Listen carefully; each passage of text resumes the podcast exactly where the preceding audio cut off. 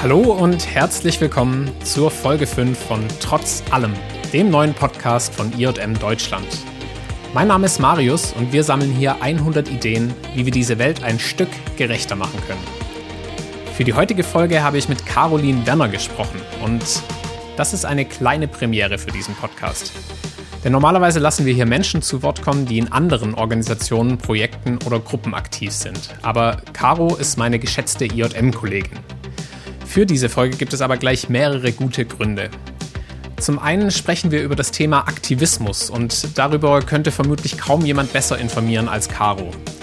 Davon bin ich einerseits überzeugt, weil sie als Leiterin unseres Ehrenamtsprogramms rund 1000 Aktivistinnen und Aktivisten anleitet, aber auch deshalb, weil sie selbst leidenschaftliche Aktivistin ist und persönlich damit einen sehr spannenden Weg hinter sich hat. Der andere Grund ist, dass Caro vor kurzem den Beschluss gefasst hat, das IJM-Team nach ganzen acht Jahren zu verlassen und ihre berufliche Reise an einer anderen Stelle fortzusetzen.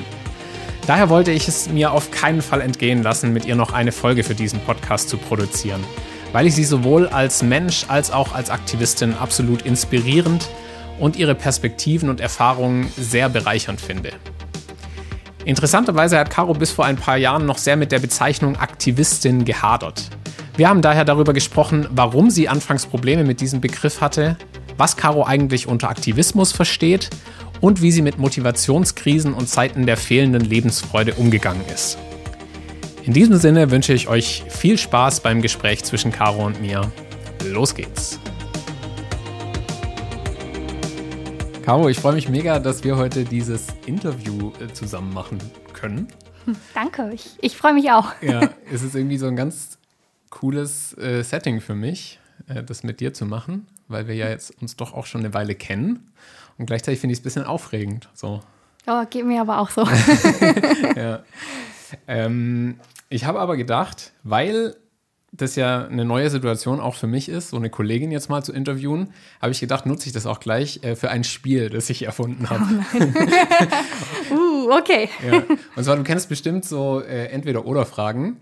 Und ich habe also weißt du, wo man so sagt, hey, entweder das oder das, ja. dann musst du was sagen. Mhm. Und ich habe mal ähm, die Feststellung oder habe hab irgendwann mal realisiert, dass ganz oft kann man sich gar nicht halt für entweder oder entscheiden, sondern will ja genau dieses dazwischen irgendwo mhm. äh, füllen.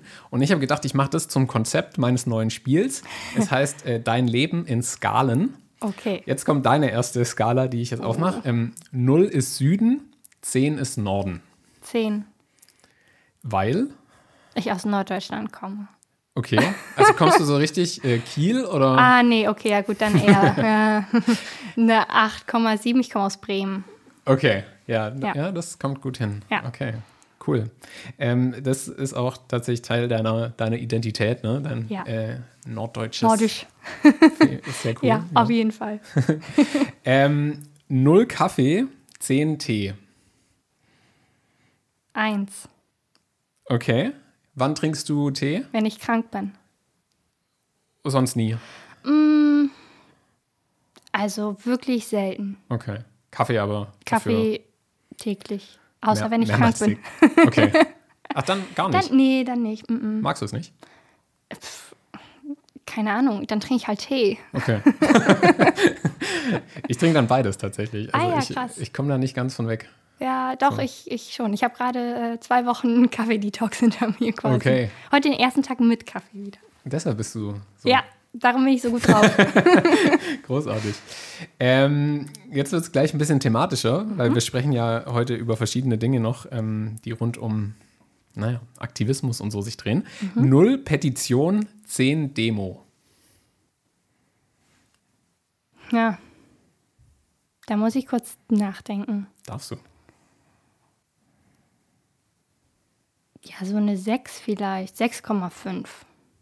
Weil Petition kannst du mal eben so unterschreiben, das ist easy. Ähm, auf Demos geht man vielleicht nicht ganz so oft.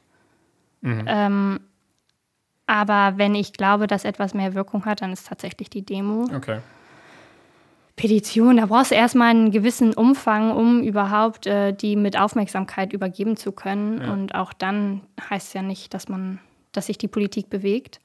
Ähm, ist natürlich nett, Kontakte zu sammeln, so, um Leute ansprechen zu können, um sie am um, also weiterhin informieren zu können. Ja. Ähm, aber ich finde, in der Demo kann, kann man das noch besser zum Ausdruck bringen, wofür man sich gerade einsetzt oder wogegen. Kannst du dich an deine erste Demo erinnern, auf der du warst? Ja. Ähm, Was war das? an der Uni war das. Ähm, wir haben gegen die Erhöhung äh, eines Semesterbeitrages, einer, also es ging, glaube ich, um noch nicht mal viel, 5 Euro oder sowas. Okay. äh, es war meine erste Demo ähm, und da haben wir den Saal besetzt, in dem die Entscheidung darüber äh, gefallen werden sollte, getroffen werden sollte. Also in dem Saal, wo die Entscheidung getroffen wurde, äh, waren wir dann aber halt Okay. ähm, und haben den besetzt, sodass diese Sitzung verschoben wurde und wahrscheinlich dann irgendwie ein Semester später wurde das eingeführt oder so. Aber ihr hattet Aber- Erfolg, also es war. Naja, für das, eine Semester, ich glaube schon, wenn ich mich richtig erinnere. Weißt du noch, was dann für dich den, den Ausschlag so gegeben hat, also da hinzugehen? Ich hatte vorher ein Gespräch mit einem Kommiliton, das stimmt. Der hatte ähm, gesagt, Mensch, warum bist du eigentlich nie auf Demonstrationen? Und da habe ich dann halt gesagt, ja, ich, ich weiß jetzt gar nicht so, wofür ich bin einfach nicht so Aktivistin irgendwie. Okay. Und dann meinte er so, ey, du erzählst mir irgendwie, je- wer nicht bei drei auf dem Baum ist, dem erzählst du von moderner Sklaverei und Menschenhandel und wie wichtig das ist, dass man da was gegen unternimmt. Es ist für mich schon ziemlich aktivistisch eigentlich. Und das war so mein erster Aha-Moment und dann irgendwie dachte ich so, ah, okay, und okay, ich will jetzt mal sehen, wie das halt dann irgendwie sich so abspielt. Wie sieht so eine Raumbesetzung aus? Und dann war ich halt am nächsten Morgen da. ja. Das war einfach Neugier, glaube ich. Ja. Es sind ja dann einige Demos gefolgt noch in deinem Leben. Ja. Ähm, was war dein eindrücklichstes Demo-Erlebnis, auf dem du so warst? Kannst du dich da noch dran erinnern?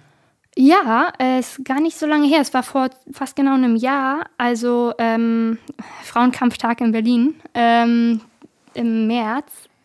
Die letzte Demo, auf der ich glaube ich war, ähm, vor Corona. So. Ähm, obwohl, das stimmt nicht ganz. Ich war immer auf einer Gegendemo. Ähm, aber auf jeden Fall, da äh, fand ich das ganz interessant. Da bin ich alleine hin, weil irgendwie niemand Zeit hatte oder irgendwie krank geworden ist oder wie auch immer.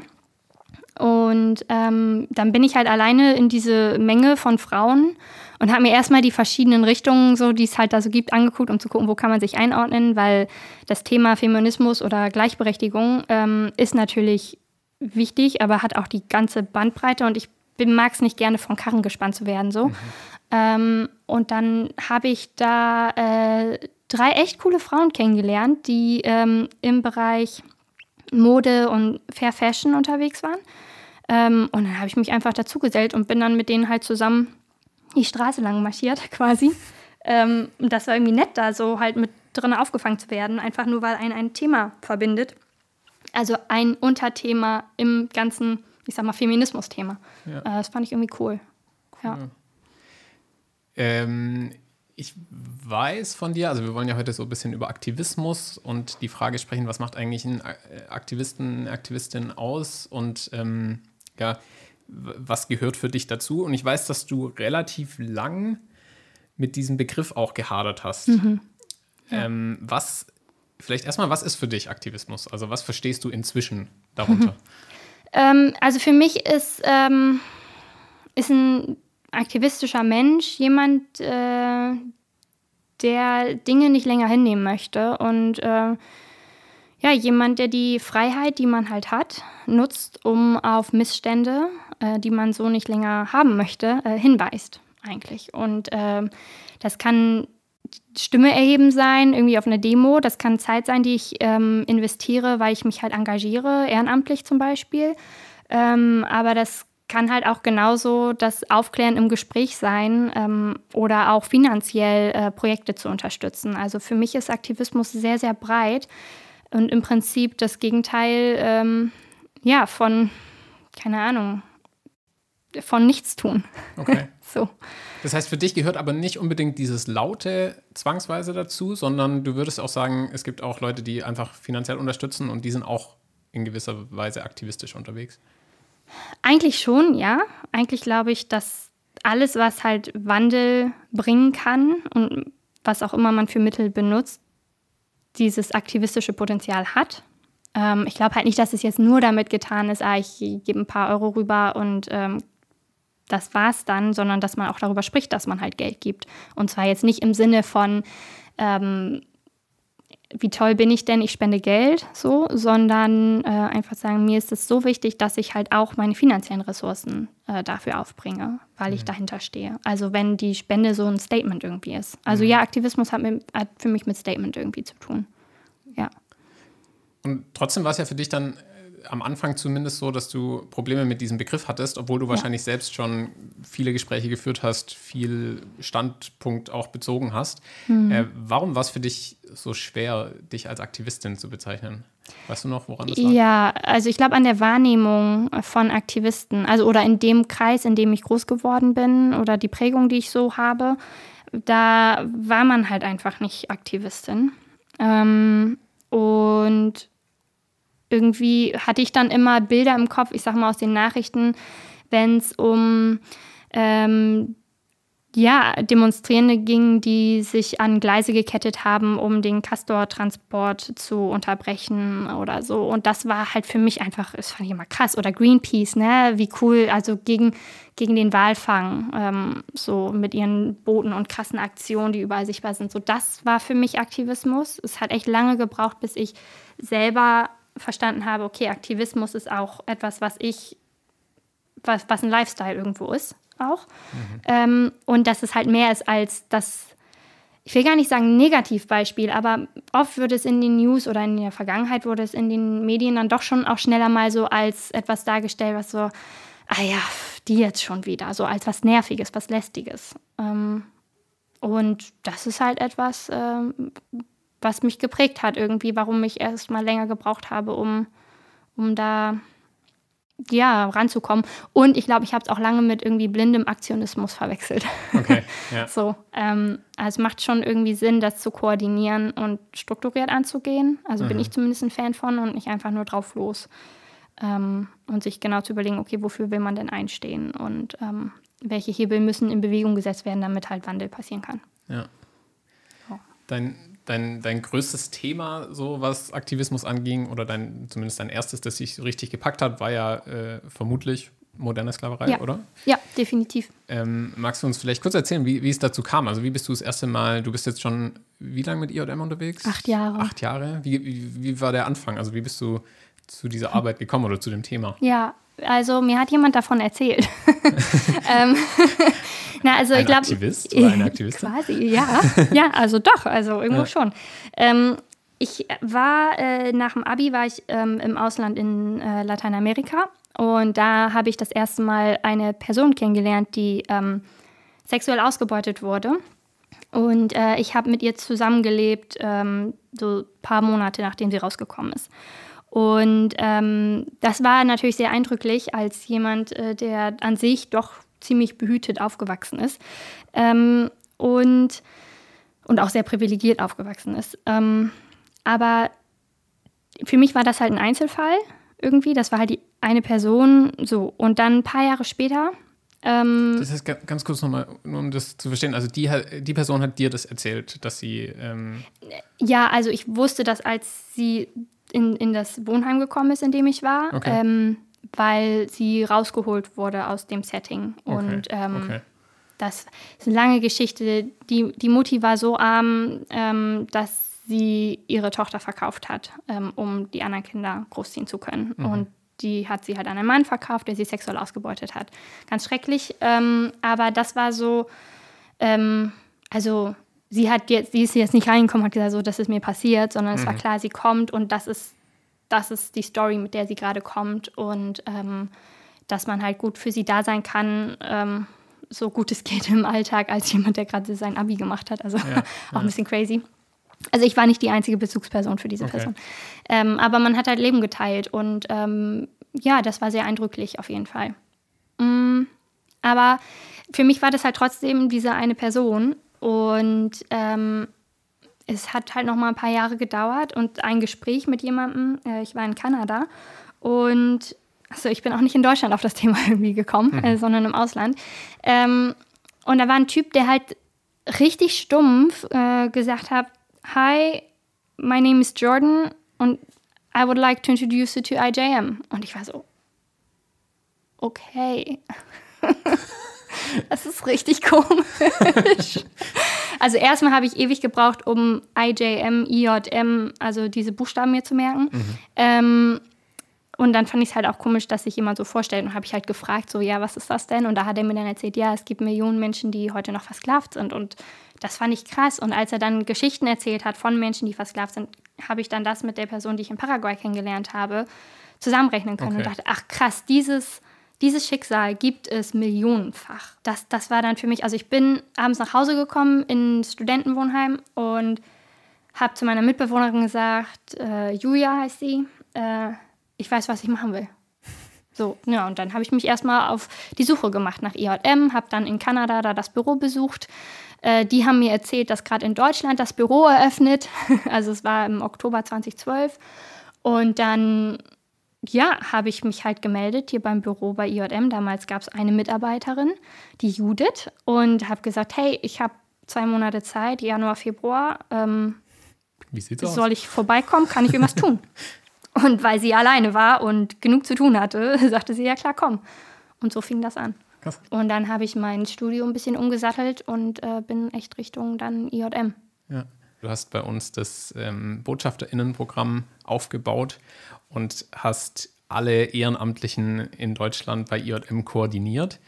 Kannst du uns da ganz kurz mit reinnehmen, wie da so die Entwicklung war von dem Programm? Weil am Anfang gab es ja nur so viele Ehrenamtliche irgendwie, mhm. aber ähm, wie war das für dich, ja, dieses ähm, Programm aufzubauen? Ja, das, also als ich, ähm, als ich zu IJM gekommen bin als Ehrenamtliche, ähm, gab es die Idee von einer Schulung, die also auch durchgeführt wurde, wo man sich erstmal mit dem Thema äh, IJM, moderne Sklaverei, ähm, was ist das eigentlich, wie war das früher, wie ist es heute, ähm, auseinandergesetzt hat. Ähm, und dann waren die Ehrenamtlichen halt so ein bisschen, ich will nicht sagen, sich selbst überlassen, aber auf der einen Seite waren sie halt sehr nah angedockt ans Büro und man hat sehr ähm, praktisch mithelfen können, ähm, einfach weil das Büro noch halt in den Kinderschuhen mhm. steckte und ähm, ja, so, das war, das war so ein bisschen die Ausgangslage. Als ich dann äh, angestellt wurde bei IJM ein paar Jahre später, hatten wir, glaube ich, fast 200 Ehrenamtliche oder so. Dann haben wir halt überlegt, äh, wie wie kann man das sinnvoll nutzen? Also diese 200 Ehrenamtlichen, so wie kann man die eigentlich zurüsten, damit äh, das, was sie tun, halt auch äh, nicht irgendwie im Sande verläuft oder ein Tropfen auf dem heißen Stein ist, sondern wirklich ein bisschen funneln und gucken, was sind unsere Ziele als IJM Deutschland, was wollen wir hier politisch erreichen ähm, und ja, was sind Aktionen, die die Engagement lebendig machen über Vorträge halten hinaus. Und ähm, daraus entstand dann halt das Programm für BotschafterInnen im Prinzip. Und ähm, die Schulungen bleiben, die haben sich ziemlich stark verändert, so, ähm, weil wir nach wie vor glauben, dass das Wissen enorm wichtig ist. Äh, ich glaube so, dass das, das Credo, was meins immer war, jetzt die letzten Jahre im, im Aufbau des Programms, ähm, war Equip, Empower, Engage. Also rüste die Leute zu mit Wissen, ähm, damit sie über dieses Thema reden können äh, damit sie mündig sind. Diese Möglichkeit wollte ich halt Leuten geben, die sich engagieren wollen, ohne dass sie halt mega viel Zeit investieren müssen und äh, selber alles recherchieren müssen. Wie schafft man das? Also was, was sind da Wege, die ihr nutzen könnt? Sind es Videos? Sind es äh, Artikel, die ihr weiterleitet? Genau, das ist so, so ein bisschen die Idee oder halt auch so unser, ähm, wir haben so einen Tag für BotschafterInnen, äh, das ist einmal im Jahr so ein Netzwerktag, da soll man sich natürlich auch vernetzen, aber da geht es auch um darum, okay, was passiert in der IJM-Welt gerade, was gibt es Neues, gibt es neue Büros, wie entwickelt sich was, was bedeutet das für unsere Arbeit in Deutschland, was bedeutet das im Advocacy-Bereich. Aber empowern, damit meine ich dann diese Soft Skills, die es braucht, nicht nur die inhaltliche ähm, Zurüstung, sondern ja. auch die, ähm, das Handling dessen. Ja. Wie bringe ich, bring ich dieses Thema rüber? Ne? Und, und, ich finde und, auch Empower hat immer noch diese, diese, diese Komponente von ich traue dir das auch ja, zu. Das, das, das eben, es liegt in uns allen irgendwo drin, jeder auf seine unterschiedliche Art und Weise. Die einen sind introvertierter, die anderen sind extrovertierter. Und das ist halt wichtig in einem Programm, das mit abzudecken irgendwie. Ja. Und äh, Engage ne, ist dann halt das, okay, und jetzt beweg dich auch. Wir geben dir alles, was du im Prinzip brauchst. Ähm, move it. Ja. so. ja. Movement gab es auf jeden Fall viel. Äh, die Bewegung ist ja unglaublich gewachsen. Wie viele Ehrenamtliche sind es inzwischen? Wir sind kurz vor der 1000. Bald also, vierstellig, großartig. Ja. Cool. Was waren so ähm, Highlights, die du, die du mitgekriegt hast oder an die du dich mhm. gerne zurückerinnerst, die du vielleicht auch mitgekriegt hast, nur von, von Ehrenamtlichen? Mein allergrößtes Highlight tatsächlich war, ähm, ich glaube, das war 2019 im November, äh, als zwei BotschafterInnen ähm, die erste Schulung gehalten haben. Das fand ich so cool. Also wir bieten unsere IJM-Starter-Schulung an. Ähm, das ist so das Onboarding sozusagen oder ja, wie so eine Orientierung ähm, bei IJM, wenn man sich ehrenamtlich engagieren will. Und das äh, machen eigentlich immer wir Mitarbeitende. Und wir haben jetzt aber überlegt, dass wir das irgendwie skalieren müssen, diese Schulung, weil wir so viel Zuwachs bekommen, ähm, dass wir das alles gar nicht abdecken können. Und dann haben wir angefangen, oder wir sind noch dabei, Corona hat das ein bisschen ausgebremst, aber ähm, Ehrenamtliche zuzurüsten, Schulungen zu halten. Und ich war dann bei der ersten Schulung, die halt Ehrenamtliche gemacht haben, in Münster dabei. Und ich fand das so cool, die da zu stehen zu sehen, wie sie Fragen beantworten, wie sie das rüberbringen. Das habe ich so gefeiert. Also ich glaube, das, ja, das, das mhm. ist schon so ein so ein krasses Highlight. Doch, das ist, ja. Das, das, ist eigentlich, was man sich wünscht. So. Ja, ja. das ist wahres Empowerment, wollte ich gerade sagen. Ne? Wenn du halt ja. also Leute vorbereitest und dann ihnen das zutraust und und sie dann auch so, da so mega begeistert. abliefern, ey. Ja. Das ist so cool. Also ja, ja. Cool, stark. Äh, Caro, was mich immer total fasziniert, ist, dass du ähm, thematisch nicht nur so einspurig unterwegs bist, sondern dass es ganz viele Aktivismus-Themen gibt, die dich ansprechen und für die du auch ganz bewusst zum Beispiel irgendwie in den sozialen Medien irgendwas postest oder so. Ähm, würdest du sagen, du suchst dir auch solche Themen oder finden die Themen eher dich? Hm. Also irgendwie, ich glaube, meistens finden die eher mich. Also naja, oder man sieht halt ein, oder man nimmt ein Problem wahr und denkt sich dann, hä, so, woran liegt das denn? Was ist die Struktur dahinter? Und das will ich dann verstehen und dann gehe ich auf die Suche. Aber oftmals ist es dann auch, dass einfach äh, jemand was postet und ich denke, ach, wie krass, wusste ich nicht. Ähm, und dann fuchst man sich da halt rein mhm. und guckt halt, was kann man denn dann machen, so, ne? Und drüber reden kann man halt irgendwie immer. Also ich rede eh viel, von daher dann kann man auch ein anderes Thema noch aufbringen. Mein Eindruck ist aber trotzdem, dass bevor du äh, viel redest, versuchst du wirklich immer so richtig diese Probleme zu durchsteigen und zu verstehen. Und das, das ist was, das mich total fasziniert. Ähm, wie wichtig ist dir, dass diese großen Zusammenhänge auch erstmal ähm, parat zu haben, um vielleicht auch, auch sprachfähig zu werden? Also was für einen Stellenwert hat diese Informationsbeschaffung für dich? Einen sehr, sehr hohen. Also, weil sonst kommen wir wieder zu diesem Aktionismus mhm. und diesem Hauptsache was tun, Hauptsache laut sein, Hauptsache irgendwie. Und dabei kann man auch so viel kaputt machen und auch so viele äh, vor den Kopf schlagen irgendwie. Also kaputt machen im Sinne von Helping Hurts, sowas gibt es halt leider auch. Ähm, und natürlich möchte ich mich dann erstmal informieren, wie drücke ich mich zu diesem Thema aus. So, weil ich möchte halt nicht äh, gerade irgendwie zum Beispiel Betroffene von einer Ungerechtigkeit irgendwie stigmatisieren oder ähm, ja, sie verletzen in meinem blinden Eifer zu helfen oder in meiner blinden Wut darüber, dass ich, äh, dass dieses Problem noch existiert. Ähm, und da muss ich dann immer erstmal einen Schritt zurückgehen. Aber es, es ist eine bewusste Entscheidung, diesen Schritt zurück einmal zu gehen, um, um einmal das Ganze zu verstehen oder zu versuchen zu verstehen. Ähm, weil man halt sonst wirklich mit der Tür ins Haus fällt und das mache ich leider halt auch oft genug. Also es ist auch eher ein, ein Learning aus den eigenen Fehlern, die man halt auch macht. Ähm, ja, also. Ich glaube, das ist, das ist dieses, ne, gut gedacht ist nicht immer gut gemacht. Also, ja, nee, ähm, echt. Weil ja. ganz, ganz viele Menschen glauben dann, okay, jetzt mache ich das und dann ist ja. es bestimmt gut ja. und äh, am Schluss kommt was raus, was eigentlich vielleicht eher weitere Verletzungen zumindest bringt oder vielleicht sogar Schaden bringt. Ja, voll. Und vor allen Dingen ist es dadurch auch dieses, ähm, also es braucht diese Struktur, es braucht irgendwo einen, einen Rahmen, wo, wo ich diese Infos kriegen kann oder wo ich auch mich trauen kann, Fragen zu stellen. Darum braucht es also nicht einfach nur blindes Engagement irgendwie gesammelt irgendwo, sondern es braucht Leute, die das auch immer so ein bisschen führen und sei es in einer Form von Programm ähm, oder halt irgendeinem Kommunikationskanal, wo man äh, eben halt auch Fehlinformationen äh, oder ja sogar Fake News auch irgendwie entgegen was, also was entgegensetzen kann. Weil man muss mündig sein. Man muss mit so viel Fakten und Wahrheit wie möglich daran gehen, ohne Sachen emotional groß aufzubauschen, glaube ich. Ja. Was, was sind so ein paar von deinen Themen, die dich regelmäßig beschäftigen oder jetzt schon länger beschäftigen mm. neben moderner Sklaverei? Also wenn ich es einmal zusammenfassen müsste, dann ist es Gleichberechtigung, antirassistischer Lebensstil. Was bewirkt Aktivismus eigentlich? Ja, und bei Gleichberechtigung auch dieses ganze Thema häusliche Gewalt ähm, und so. Also alles irgendwie, wo Menschen zurückgehalten werden, weil andere meinen, sie haben mehr Macht ja. ja. Wirst du da wütend? Ja. Ich, ich habe nämlich irgendwann mal diesen Begriff von der heiligen Wut irgendwie gelesen. Also ja, habe ich auch irgendwo mal gehört.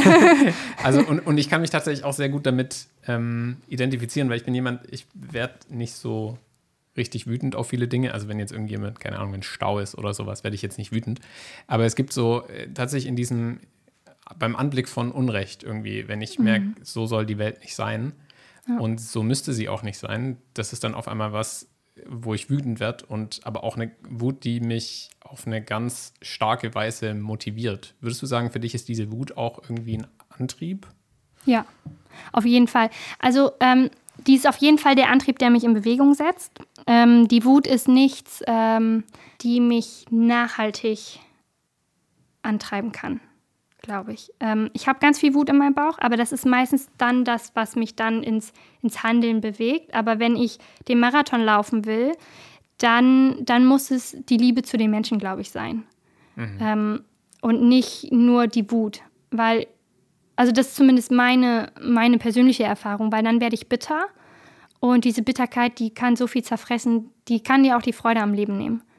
Äh, die Phase hatte ich auch mal. Also von daher nicht ja. nur gegen, sondern für. Also nicht nur gegen Sklaverei, sondern für Freiheit. Und weil ich glaube, dass Potenzial, jeder Mensch sein Potenzial entfalten soll. Ja. Ähm, das ist auch, dann, ja. Ja, ich glaube auch, dass das wirklich das Stärkere ist. Also dieses visionäre Herangehen. Ähm, so könnte unsere Welt auch aussehen. Ne? Also sie muss nicht so bleiben. Ähm, merke ich auch immer wieder, dass das was ist, was viel mehr trägt und, und irgendwie so eine Ausdauer dann bestärkt. Ja. Also ähm, ja, gerade wenn es so darum geht, sich irgendwie daran zu erinnern oder gerade wenn man irgendwie so eine Zeit hat, wo man das Gefühl hat, hey, wir kämpfen hier gegen Windmühlen so, mhm. dann eben doch zu wissen, hey, die Windmühlen müssen halt weg und dann wäre es schöner. Wobei ja. Windmühlen ja eigentlich schön sind. Ich weiß nicht, woher das. ich verstehe, was du meinst, auf jeden Fall. ja. ja. Du hattest gerade diese Bitterkeit erwähnt und ähm, ich glaube, das kennen alle möglichen Menschen, die irgendwie aktivistisch unterwegs sind. Äh, eine Bitterkeit, auch eine, eine, Müdigkeit irgendwie gegenüber bestimmten Themen auch zu spüren. Ähm, wie gehst du selbst damit um? Was hilft dir, diese Bitterkeit und Müdigkeit zu, zu überwinden? Ich glaube, das kommt dann oft, wenn halt irgendwas im Leben dazu kommt, was irgendwie nochmal anders läuft, womit man irgendwie nicht gerechnet hätte, was einen irgendwie runterzieht. Und wenn man irgendwie nicht mehr schafft, die Balance zwischen dem Engagement und für, für eine Sache und die Wut da drinnen ne, und, und, und diesen, diese Energie, die man da auch dann hat und den, die schönen Dinge am Leben sehen. Mhm. Wenn, wenn die, glaube ich, ähm, aus der Balance gerät, dann, dann ist es sehr schwer, ich glaube, einmal gewinnbringend äh, sich zu engagieren irgendwie oder Leute abzuholen, äh, weil man schnell diese, diese Härte hat, die, ähm, die viele auch einfach vielleicht stört. So, und dann kann man darüber streiten, dass Leute nicht so empfindlich sein sollen, nur weil man halt mal ein bisschen irgendwie klarere Worte findet. So, ähm, sondern dass, dass das dann halt schnell auch irgendwie abschrecken kann. Und man halt sagen kann, okay, das ist nicht so meins. So, die Art und Weise. Ich glaube, die Art und Weise ist einfach voll wichtig. Und ja. finde Freundinnen, Freunde, wie auch immer, Personen, die du in dein Leben sprechen lässt, die dir sagen, hey, dein, dein Fieberthermometer ist gerade wieder auf Rot. So, ja. ne? Ähm, die dir spiegeln und sagen, hey, ich erkenne dich gerade nicht wieder. Das kann auch okay sein. Ne? Für bestimmte Phasen braucht man das, dass man Zähne zusammenbeißt und durchzieht und, und weitermacht. Ne? Voll okay alles. Ähm, aber Freunde, die dir ehrlich spiegeln, hey, du bist noch mehr als das. Und die das in dir nochmal wieder benennen und dir das zusprechen. Und dafür empfänglich sein, ist, glaube ich, voll wichtig. Weil, also eine Freundin hat mich auf den Pott gesetzt und gesagt, Mädel, dein zweiter Name ist Joy. Und ich habe es die letzten Jahre nicht in dir gesehen. Es ist jetzt vielleicht ein harter Vorwurf irgendwo, aber das war genau das, was ich brauchte, um zu sagen, ja, okay, wie soll ich es angehen? Und dann habe ich mich halt auf die Suche gemacht. Und das ist, glaube ich, etwas, was man immer, egal wie man unterwegs ist, wahrscheinlich lernen muss. Das heißt, man muss sich voll bewusst machen, okay, was sind die Dinge, die Energie bringend wiederum sind. Und es braucht Ruhephasen im Trainingsplan. Und das ist total legitim. Und auch es ist legitim, eine Demo auszusetzen und zu sagen, hey, Leute, gerade nicht mit mir, das packe ich gerade nicht. Ähm, ich glaube, dann muss man so ein bisschen sein schlechtes Gewissen überwinden lernen. so, weil man sieht ja immer die Dringlichkeit. Man sieht ja immer, das ist so wichtig. Ich muss da jetzt mitgehen, weil wer geht sonst mit? Ne? Wenn ich nicht aufstehe, wer macht es dann? Und da ist halt das Coole, wenn man weiß, okay, man ist in einem Hub von Aktivistinnen, die die dann diese Lücke auch schließen können ja. und man halt beim nächsten Mal wieder dabei ist. Muss nicht alles auf deinen Schultern so. Überhaupt lassen. nicht, ja. genau. Muss, war das was, was du irgendwie gelernt hast durch zum Beispiel bewusste Urlaube oder irgendwie komplett auch so Reisen, wo du dich komplett rausziehen konntest? Oder würdest du sagen, da bist du immer noch in einem Prozess irgendwie, das, das auch zu lernen? Ja, ich bin da voll im Prozess. Also es wäre schön, wenn ich, glaube ich, jetzt sagen könnte, ja, also das ist das Rezept, 50 Gramm hiervon, 50 Gramm davon, eine Prise Salz, fertig. Ähm, aber was auf jeden Fall mir geholfen hat, ähm, also ich hatte 2019, 2018, 2019 waren so meine Tiefpunkte. Mhm. Und 2020 hat für mich richtig gut funktioniert, obwohl ja Corona war und so. Aber weil ich angefangen habe, Freude ganz bewusst zu suchen in meinem Leben. Ganz bewusst, also Finding Joy war das Motto für, mein, für dieses Jahr. Ich hatte so lange kein Hobby, weil Arbeit und Engagement in einem einfach ich nicht dem Raum gegeben habe. So. Welches hast du jetzt gefunden? Ähm, Klavier, Klavier spielen. Ich habe mir jetzt endlich ein Klavier gekauft, seit langem. Ähm, ich habe früher mal gespielt. Also mein Klavier ist wirklich hilfreich. Ähm, aber auch ganz bewusst halt Leute zu treffen. Also jetzt gerade auch wieder schwer, aber ich habe ähm, so ein, also BAM-Tisch ist das, so ein Frauenstammtisch ähm, mit ins Leben gerufen, den ich bei mir zu Hause gehostet habe solange man das noch durfte. Äh, einfach lecker essen, schnacken, leckeren Wein trinken. Ja, Fühler ausstrecken nach anderen Sachen. Ist, glaube ich, voll wichtig für, für den Marathon. Ich finde es spannend. Ich könnte, glaube ich, da noch äh, ewig lang drüber weiterreden, weil. Hm, ich glaube, ich auch, möchte ich gerade. Vielleicht haben wir da auch so einen Punkt getroffen, ja. wo wir halt beide irgendwie merken, ähm, ja. ja. da sind wir noch am Lernen. Ja. Also ich merke das total bei mir, dass ich da irgendwie noch lange nicht an einem Punkt bin, wo ich das gute Maß, glaube ich, oder dieses gute Zwischending gefunden habe zwischen diesen beiden Polen und immer wieder hin und her schwank und irgendwie. Ja, und da ist halt cool, dass man ne, gemeinsam, halt da auch wie das Kollektiv, gemeinsam unterwegs ist, nicht Einzelkämpferin ist und man Leute hat, an die man dann auch den Staffelstab sozusagen übergeben kann und sagen kann, hey, hier, ähm, du hast alles, was du brauchst, go for it, run with it, so und und und bring dich ein. Und, und dann auch für sich selber zu sagen, okay, und jetzt ist hier vielleicht erstmal meine Ausfahrt irgendwie. Oder ähm, ich brauche eine Pause. So, ja. oder es ist Zeit für, für was anderes. Ja. Ähm, und an diesem Punkt bin ich persönlich gerade. Und ähm, darum werde ich jetzt nach acht Jahren bei IJM auch äh, erstmal aufhören. Ähm, und bin aber mega froh, irgend, also ich bin mega froh über die Zeit, die ich bei IJM hatte, all das, was ich lernen durfte und ausprobieren konnte. Also es war so cool, als ich angefangen habe. Ich durfte einfach machen. Also was, mhm. wo hat man das mal, dass irgendwie der Arbeitgeber einem sagt, alles klar, hier ist deine, deine grüne Wiese, viel Spaß damit und man einfach machen durfte, ausprobieren durfte und es auch dann funktioniert hat irgendwie. Es ist so cool. Und es jetzt aber in Hände übergeben darf, die die das gut aufnehmen werden und die das Programm, was, was wir ins Leben gerufen haben, ähm, einfach jetzt in die nächste Schwelle also nehmen können. Wenn ich jetzt aufhöre, dann haben wir die 1000 Ehrenamtlichen geknackt. Ja. So. Und, aber dann, es geht doch weiter, ne? Es braucht mehr, es braucht frischen, frischen Geist irgendwie, es braucht, es braucht einfach wieder jemanden, der, der genauso ähm, Bock hat, das voranzubringen. Ähm, und ich freue mich voll, das irgendwie von der Seitenlinie zu beobachten ja. und zu sehen, äh, was da sich da noch für Potenziale entfalten werden, weil ähm, jeder bringt halt seine Pakete mit, so, ne? Und, ähm, und jeder ist da auch unterschiedlich. Und das ist so cool. Und da freue ich mich einfach voll zu sehen, wie es da weitergeht. Ähm, und bin aber für mich auch jetzt erstmal an dem Punkt, wo ich sage, okay, ähm, hartes Thema, harte Jahre irgendwie. Ja. Ähm, ich mache mal eine Pause und, und guck, äh, wo es mich hin verschlägt. Ja. Und ich glaube, also auch für uns, die wir irgendwie dich kennen, ist es total spannend, äh, das mitverfolgen zu dürfen, irgendwie, wo es dann hingeht, egal wo. Ich ähm, genau bin einfach total gespannt und freue mich total für dich, dass du jetzt so eine äh, wohlverdiente Auszeit äh, auch bekommst. Danke. Und, und die nutzen darfst und irgendwie dich neu inspirieren darfst, dich neu einfach von Dingen ansprechen lassen darfst. Und ähm, genau, wir wünschen dir auf jeden Fall alles Gute dafür.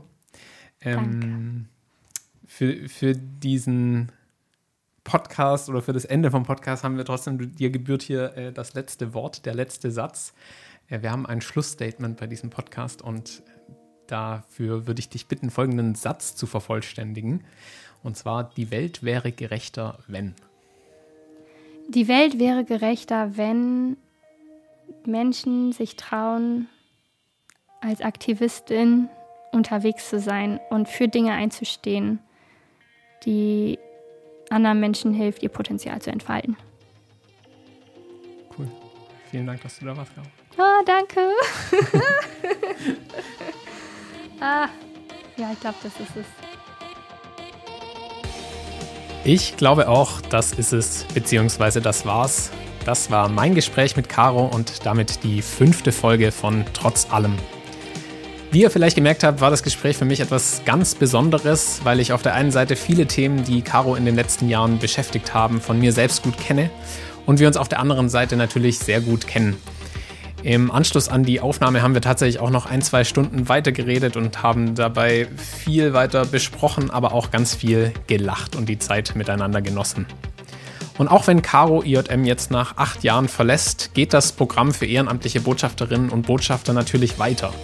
Wenn ihr daher Interesse daran habt, selbst ehrenamtlich für IJM aktiv zu werden, meldet euch gerne zu einer kostenlosen IJM Starterschulung an. Jeden Monat findet solch eine Schulung statt, derzeit aufgrund der Pandemie häufiger auch digital, sodass ihr von überall aus teilnehmen könnt. Mehr Informationen dafür gibt es auf unserer Homepage ijm-deutschland.de oder in der Beschreibung zu dieser Folge. Mir bleibt zum Schluss noch, mich bei euch allen fürs Hören dieser Folge zu bedanken und bei dir, Caro, für die tolle Zusammenarbeit über die vielen Jahre. Danke für dein großes Engagement, deine Sehnsucht nach einer gerechteren Welt und deine feine und gleichzeitig leidenschaftliche Art. Wir alle im Team werden dich wirklich vermissen und wünschen dir nur das Beste für deine Zukunft. Und für alle, die jetzt noch zuhören, ich hoffe, ihr hört mich schon bald wieder. In zwei Wochen kommt die neue Folge von Trotz allem heraus. Bis dahin, macht es gut.